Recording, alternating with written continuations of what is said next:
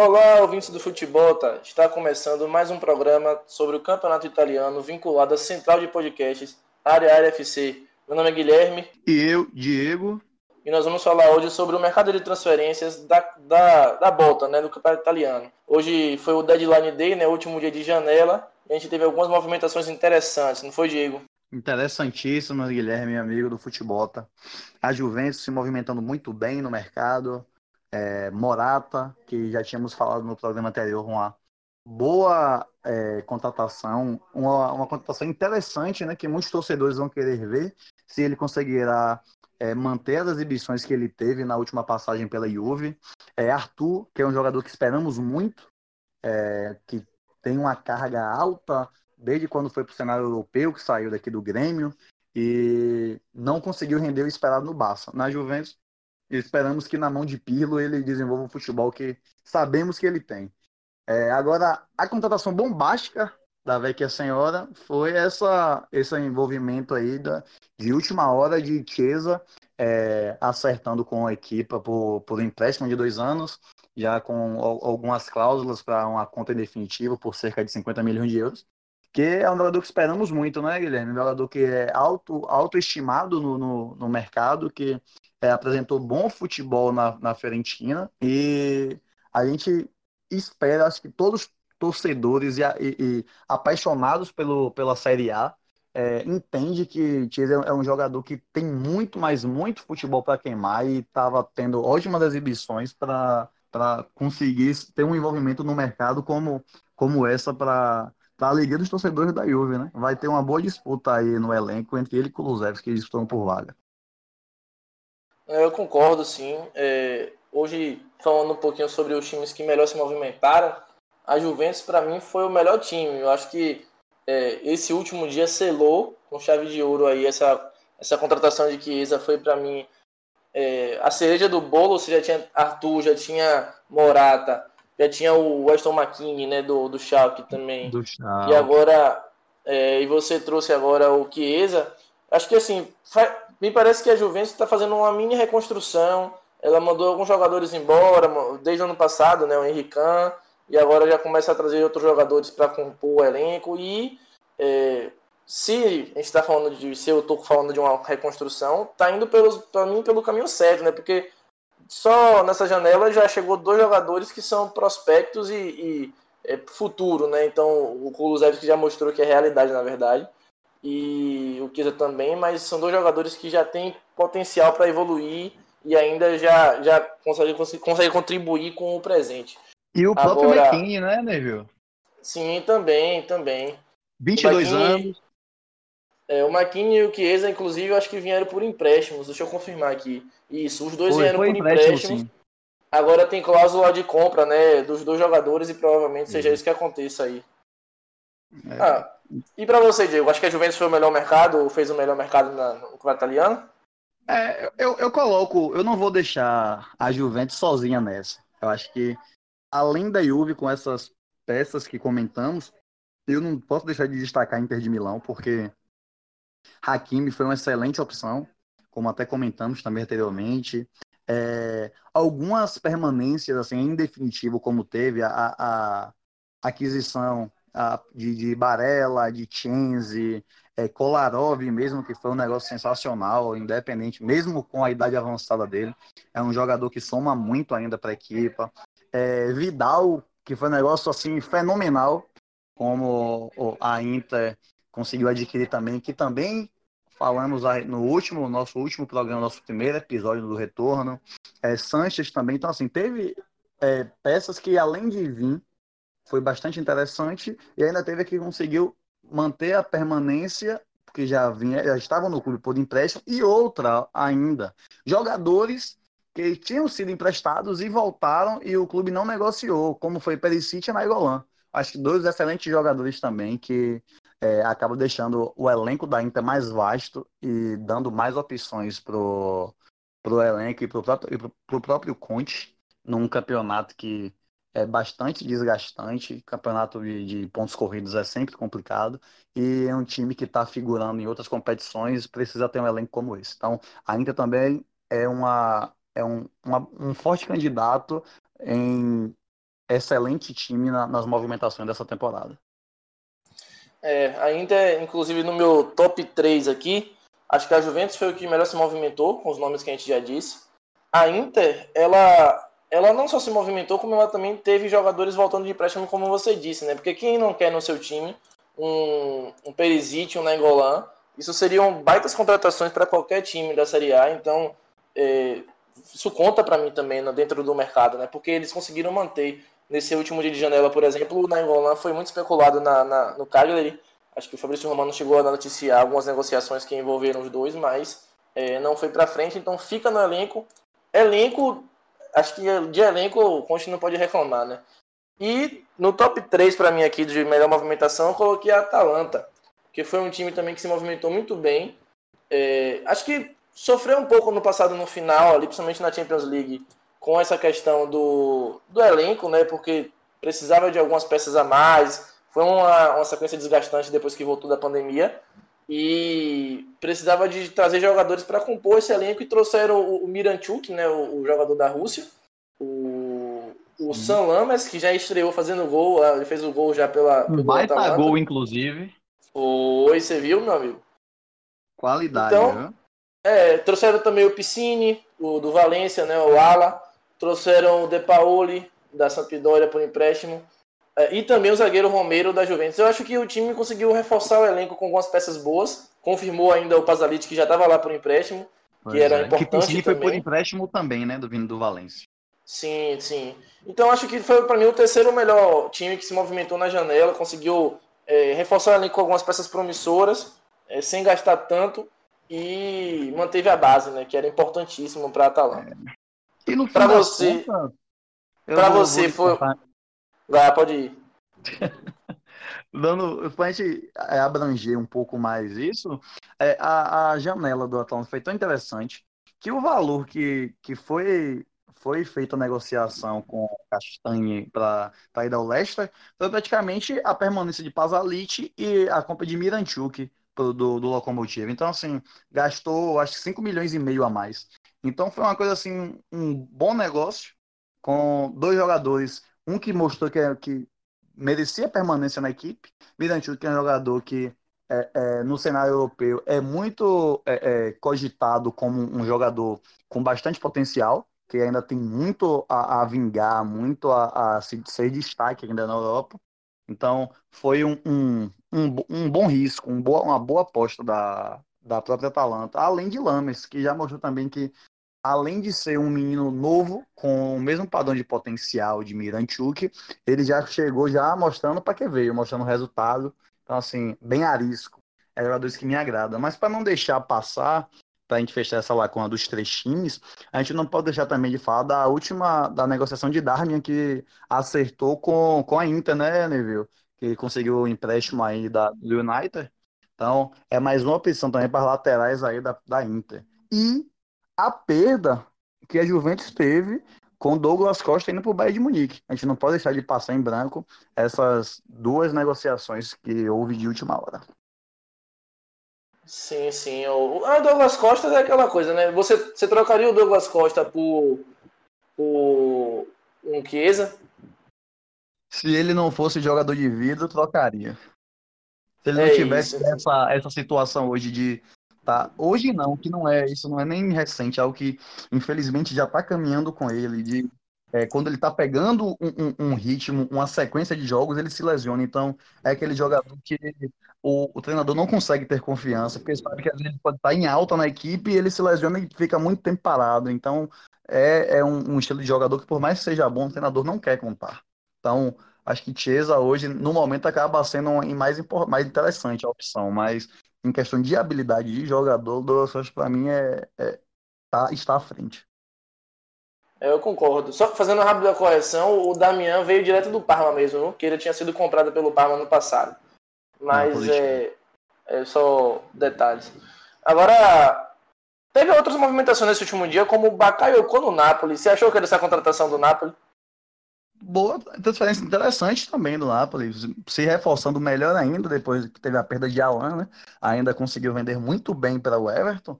E ainda tinha essa lacuna de, de colocar um jogador da mesma posição ali, que na verdade são funções diferentes, são a mesma, posição, a mesma posição, mas funções diferentes. Agora é, é, um jogador que eu espero muito também. Tava no futebol francês, um pouco apagado, foi pro Mônaco, foi pro Milan, é, e agora tá aí, né? No Napoli, que é um jogador novo, tem muito potencial também. Acho que é um jogador que, na mão de Gattuso, pode render. É um time que está muito bem. Então, uma boa, uma peça interessante. Vamos, vamos esperar aí ver o que, é que ele vai render, né? É, contratação pontual, né? Acho que o Napoli optou por contratações pontuais nesse mercado. Trouxe o Ozzy Renner da, do Lille e agora o Bakayoko. É, acho que é uma, para mim eu vejo muito como uma reposição ali é o Alan, né? Um jogador de, de pegada no meio de campo que consegue ainda construir alguma coisa, mas perdeu qualidade ao meu ver saindo Alan e entrando no Bakayoko, mas é, pelo menos repôs e repôs com um jogador que pode pode sim contribuir bastante. É, outro mercado que eu achei interessante, Diego, que a gente pode falar aqui, é o da Roma.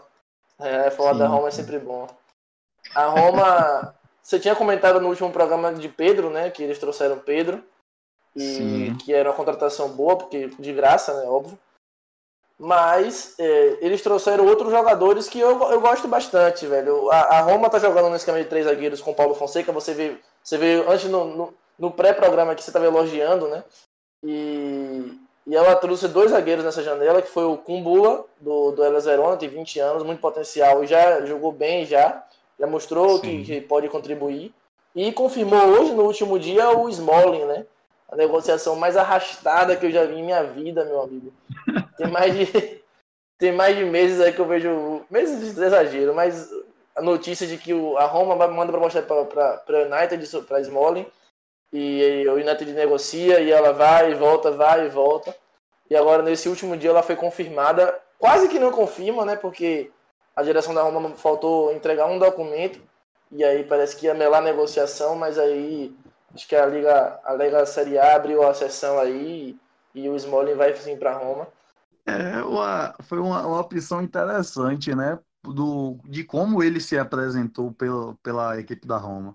Eu só não imaginava que Smolli um dia seria um jogador a ser tão cobiçado por uma contratação. Que é um jogador que eu nunca vi esse, esse médio alto nível futebolístico nele.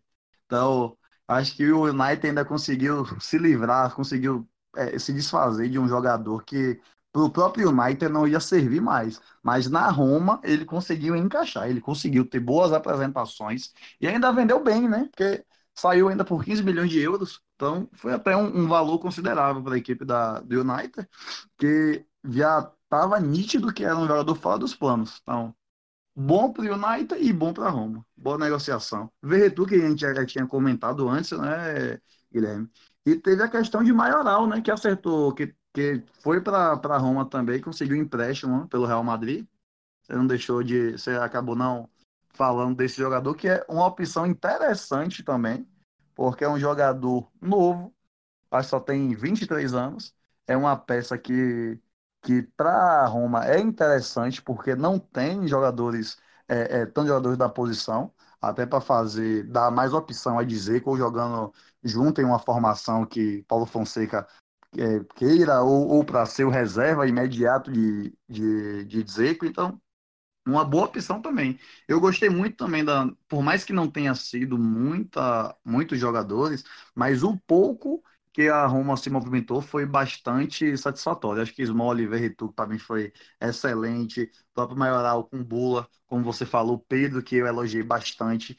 E elogiando uns, eu já acabo até criticando é, de forma negativa a Lazio. É um, um time que, eu, dos grandes, o que figurou na última temporada, e como você vê as outras equipes, é, Napoli, é, Roma, Inter, Juventus, Atalanta, a gente comentando tanto, e a Lazio não teve movimentação assim na, no, no, mercado que a gente para para olhar quem foi que a Lazio teve de, de contratação interessante ou, ou, ou, alguma permanência. A gente não viu, né? Então, a Lazio deixou a desejar. Só teve aquele, para não dizer que não teve, só teve aquele, o jogador do Fenerbahçe, né? O Muriqui. É, que foi para dizer assim, não, eu teve uma negociação no mercado, mas que para mim ainda é um jogador bastante discutível, viu, Guilherme? É, eu particularmente gosto do Muriqui, mas é por outro motivo. E foi realmente assim frustrante porque foi um time que sofreu muito com o elenco que tinha, né? Faltava peças de profundidade dentro do elenco e não contratou bastante, não conseguiu se reforçar, mesmo que pontualmente ou que trouxesse jogadores baratos e, e que agregassem qualidade, como, como o Napoli fez pontualmente e a Atalanta fez, é, agregando qualidade com jogadores baratos. Outro, outro jogador que a gente não falou da Roma foi o Mictarian, que veio de graça também, né? É, assim como o Pedro. É, isso. É, mas é isso, eu acho que o, o, Maia, o Borja Maioral, você falou aí também só para comentar, é uma peça importante porque é uma sombra para o Dzeko e é um cara que pode contribuir bem. Porque o, o Kalinic, que estava lá como sombra do Dzeko, era a mesma coisa que nada, era um cone no banco, né? Positivo. É, jogador é. muito abaixo, ainda tinha algumas, algumas partidas que ele conseguia ainda é, se apresentar bem, é, fazia até gol. Só que um jogador desse que você joga um jogo bem, joga quatro, cinco mal, não é um jogador para mim. Então não, não entra, é. não, não, não dá. Né, e não pode de falar também, é, voltando rapidamente a Laje, que eu tive um erro, né? Eu falei só de um, mas teve dois. Eu lembrando aqui, teve o brasileiro que jogava no United, Andréas, Andréas Pereira. É, Andréas né? Pereira. Então verdade, é um jogador verdade. que a gente, vamos ver como ele, ele se apresentará na Lazio. É. Ele lá, tem sido bem regular no United. Eu acho que, é, a depender de como o Simone Inzaghi use ele, ele pode ser útil. Acho que ele pode pelo menos ser uma, uma boa reserva para Luiz Alberto, com certeza. E não podemos deixar de falar também do Milan, né? Teve contratações interessantes, curiosas. Teve o Brahim Dias, do, do Real Madrid, que vai estar se apresentando e jogando bem pela equipe.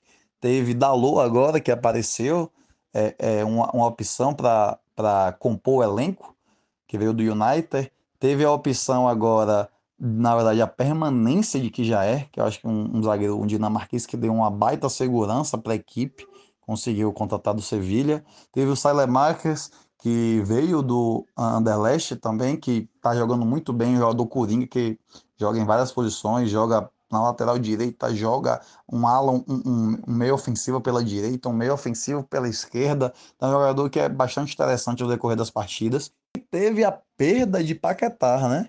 Mas acredito que os torcedores rossodeiros não vão sentir muita falta, porque um jogador que se esperava muito, saiu muito em alta do, do Flamengo, mas não conseguiu ter boas exibições. As oportunidades que ele teve não soube aproveitar um jogador muito faltoso, um jogador que não soube explorar o que ele tem de melhor, que é o drible. É um jogador que não conseguia dar boas enfiadas para os atacantes, não fez gol, então assim, foi muito irregular, muito abaixo. E acabou sendo negociado com o Lyon. E eu não posso deixar de falar de Tonali, que para mim foi a excelente contratação, foi o mais, assim, o top que o Milan podia fazer, e inclusive dando um chapéu na Inter de Milão, né?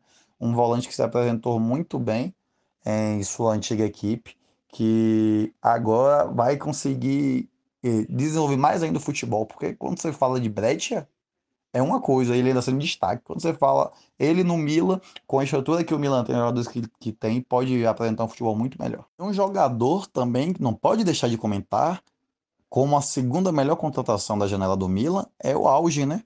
O norueguês que veio do Bodo, é bastante promissor que veio numa excelente fase, porque o Bodo, sendo a sensação do, do campeonato europeu hoje, com a média de gols altíssimos, ele também bastante participativo, com boa média de gols, e um jogador jovem, então, jogador que chega bem em alta, jogador que tem muito ainda a, a mostrar, só tem apenas 20 anos, é uma posição também que para o Mila não é, é, é vasta, não é uma posição que o Milan tem de sobra, então é um ponto que pode agregar muito para a equipe rossonera. É, para você, Diego, qual é o time que tem mais profundidade de elenco na Série A? Inter de Milão. É... Para mim, para mim, Juventus, mas vá, jogue duro aí. É, pronto, vamos. É, isso é interessante. A gente ter, ter visões é, dentro da equipe que a gente consegue ver uma profundidade, às vezes, em posição e não como um, um, abrangente de falar assim, todas as posições meu time tá bem, tá bem suprido, meu time tá bem servido. É, você falou Juventus, eu até imagino por que a escolha da Juve, mas eu tive uma opinião adversa pelo seguinte: hoje a Inter tem uma posição que não vou dizer que é escassa, mas é uma posição que ainda falta um jogador que eu também já, tinha, já tínhamos comentado antes. Eu falo que falta um 9. Por que aquele 9 é aquele centroavante? É aquele que vai fazer a função de Lukaku quando ele estiver indisponível. Quando estiver suspenso, lesionado, ou até por um desgaste mesmo e Conte queira poupar, tem uma opção. Porque hoje o time vive de Pinamonte no banco, passei o, o, o, Sombra e o próprio Sanches, mas que são funções totalmente diferentes. Inclusive, é um jogador que está se reinventando na Inter, porque ele sempre jogou aberto, sempre jogou pelas pontas e hoje ele está tentando jogar mais centralizado com uma excelente movimentação. E geralmente é, ele é, é, o reserva de Lautaro, então não é o de Lukaku. Ainda falta esse jogador. Mas o restante das posições, a Inter tem de sobra. Então, assim, tem meio campo para dar e vender, de baita qualidade, alto nível técnico. É, as laterais hoje também estão bem servidas, que mesmo o, a Inter jogando com três zagueiros. Inter tem ótimos zagueiros também, porque quando se trata de, de Bastoni, que é um menino que cada dia mais me encanta com, com o bom futebol, é para mim, o, o zagueiro top da Itália, hoje do futebol italiano e diga. E, e De Vries é, são três peças interessantíssimas. É, a gente vai analisar é, goleiro, que Randanovic já tem um bom tempo que é um excelente goleiro. Eu não. É Padelli que ainda é o, o reserva dele, Guilherme? Eu ainda fiquei com essa dúvida. No, no, Para ser sincero, essa agora eu pequei. Mas é, é pelo menos o time principal, o elenco mesmo assim, titular, é muito bom. E nas laterais e nos meios campos tem jogadores de sobra que dá tranquilo para fazer um bom revezamento, com Barella, com Tienzi, com Gagliardini, com Brozovic, com agora com Nainggolan, com que voltou, com Vidal, então aí ainda tem Perisic, tem tantos jogadores, Ashley Young.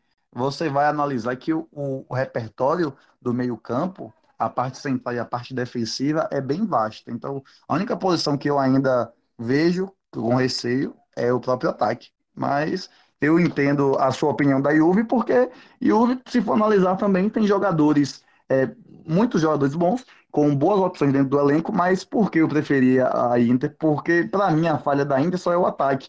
E o, a, a Vecchia Senhora tem dois problemas fortes. As duas laterais então, é complicado a você saber que já era, já era escasso, ainda Pedro de Siglio foi para o Lyon, você chega, você viver só de Danilo e, e Alexandre, ainda passando por um problema de lesão, que Alexandre está passando, aí teve que entrar Frambota, que não imaginava, ou então improvisar quadrado, então tem esse sacrifício. Então, acho que as laterais, é, para mim, acabou sendo mais pesado para não dar essa profundidade para Juventus. É, na verdade eu fiquei muito na dúvida sobre quem que deveria, para mim, é o melhor elenco em termos de profundidade, mas é, eu ainda acho que no fim das contas a Juventus ainda tem o melhor elenco, porque em termos de peças, é, no geral, eu acho que agrega mais qualidade, entendeu? Então acho que isso pesou na minha decisão e acho que a Juventus no todo ainda tem um elenco melhor é, do que a. com mais profundo, né, melhor dizendo, do que a, a, Inter, que por mais que tenha se reforçado, eu acho que talvez os dois teriam quase pau a pau, inclusive, mas é, se for para escolher uma ou outra, eu escolheria a Juventus, por ter peças com melhores qualidades dentro do elenco que podem substituir sem sentir uma falta de um ou outro, entendeu? Acho que contra a Lazio, por exemplo, eu senti muito isso no, no time da Inter faltou a, entrar um jogador que conseguisse agregar ali e que não, não, as substituições não fizeram tanto efeito. Então você tinha Yang entrando, não estava dando aquela diferença no time. Yang do lugar de Perisic é sacanagem, né? Então, é, mas aí você é fã de Yang, então não posso nem criticar muito. É, é um jogador que desde o Aston Villa, né, já via bom futebol nele, foi pro United, excelente também, teve boa, boa uma, uma ótima fase, um período bom até com o Ferguson. Mas na, na Inter ele está conseguindo se mostrar muito bom, um jogador bastante versátil que ele já é, mas está sendo muito útil. Então é um jogador que eu não posso criticar, dizer que ele não está sendo bem, porque ele sempre está contribuindo com passes, com fazendo gol, é um jogador que tem um, um ótimo comprometimento tático. Então, se você perguntar a Conte, Conte iria falar muito bem dele também. É, Conte é maluco. Brincadeira. É nesse maluco, é pé no maluco. É com esse aí que eu acredito que vamos levar escudeto. Esse ano eu tô muito esperançoso que a Inter pode ir mais longe do que foi na última sendo vice colocado, viu? Respeito, é, respeito é, Conte. Eu acho que vai ser o ano mais difícil da Juventus para ganhar o título, mas eu ainda acredito que a Juventus seja campeã, viu? É, principalmente com o Chiesa agora. eu tô, tô, tô, tô curioso para ver se o Pirlo vai jogar com, em alguma partida com Kulusevski, Chiesa e Cristiano Ronaldo. Acho que Bom. seria interessante. E que pode, podemos é ver, né? Podemos ver. Ele, uma é. partida que não tenha, não tenha o, um de bala ou um Morata como opção, ou ele queira colocar um time mais encorpado com, com uma melhor movimentação no meio campo, e ele recuar um pouco mais com o Luzevski, deixar Chiesa apoiando, chegando para dar suporte a Cristiano Ronaldo, a, a, os dois jogadores de frente como referência, né?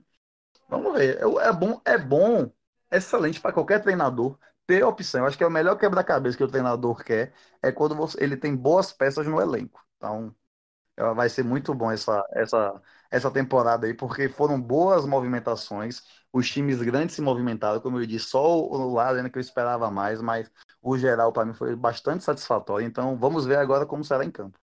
Se concluiu bem aí, meu. Por aí. Então, vamos acabando por aqui o podcast de hoje, né? Acho que a gente já falou um pouquinho sobre esse Deadline Day, sobre esse as transferências de forma geral e como isso reflete no elenco de cada equipe. E aí a gente pode concluir. Quer deixar seu aviso final, Diego? Obrigado por mais um programa, né, Guilherme? Já na espera do próximo. Obrigado aí a todos os ouvintes e vamos nessa, já na, já na espera, na expectativa do próximo episódio. Um abraço a todos. É isso. Todos nós estamos. Um grande abraço. Tchau, tchau.